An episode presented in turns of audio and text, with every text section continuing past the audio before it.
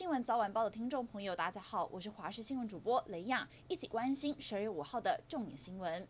四大公投倒数两周，国民党主席朱立伦、前总统马英九、前主席江启臣等人昨天到台北市文山区合体宣传公投。被问到新北市长侯友谊迟迟未参与党内宣传，更外传国民党想邀约侯友谊出席公投宣传，都被已读不回。对此，朱立伦表示，侯市长会用他的方式适时表达支持，大家拭目以待，尊重侯市长。侯友宜受访时则表示，他坚持用行动表达人民关心的健康议题。题包含国家安全及产业发展，要用行动好好做事。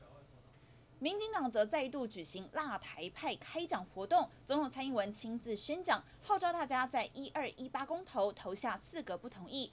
党内幕僚指出，未来四个公投的说明节奏会更具有在地性，例如中南部县市会加强三阶千里公投，可能成为电力缺口，以及增加燃煤发电将加重中南部空污；北部县市则是有核灾圈的风险等。本周在北中南都会有上千人的大型说明会，继续向基层宣讲。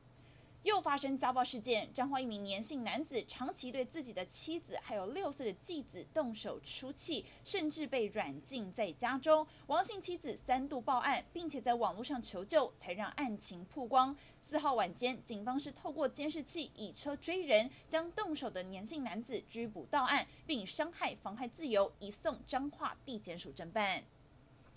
天气方面，今天冷空气逐渐转弱，各地白天高温回升。不过呢，明天清晨气温仍旧很低，低温下探大约十三度。桃园以南、竹苗、中部、嘉义、台南清晨的温度都很低，可能只有十度左右。明天开始水汽会增加，桃园以北有雨，宜兰、基隆北海岸雨势比较大。下周二东北季风会再度增强，北台湾的高温略降，大约是二十度左右。各地的低温大约是十八到十九度。周四到周六天气会回稳，北台会回升到二十三到二十四度。根据中央流行疫情指挥中心的统计，国内疫苗第一季的涵盖率来到近八成，第二季六成的目标预估今天就可以达成。但是国内专家认为，设定六成的目标是在今年五六月的事情，当时 Delta 病毒株还没有流行，也没有 Omicron 魔王株。如今各界研判 Omicron 突破性感染几率高，如果要边境解封，第二季的涵盖率至少要八成才有可谈的条件。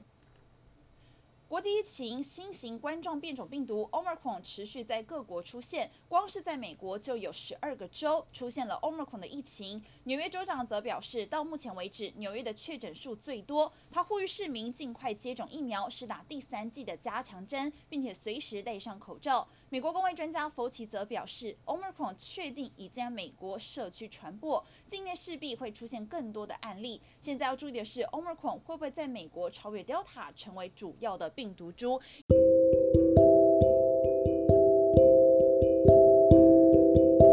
以上就是这节重点新闻，感谢您的收听，我们再会。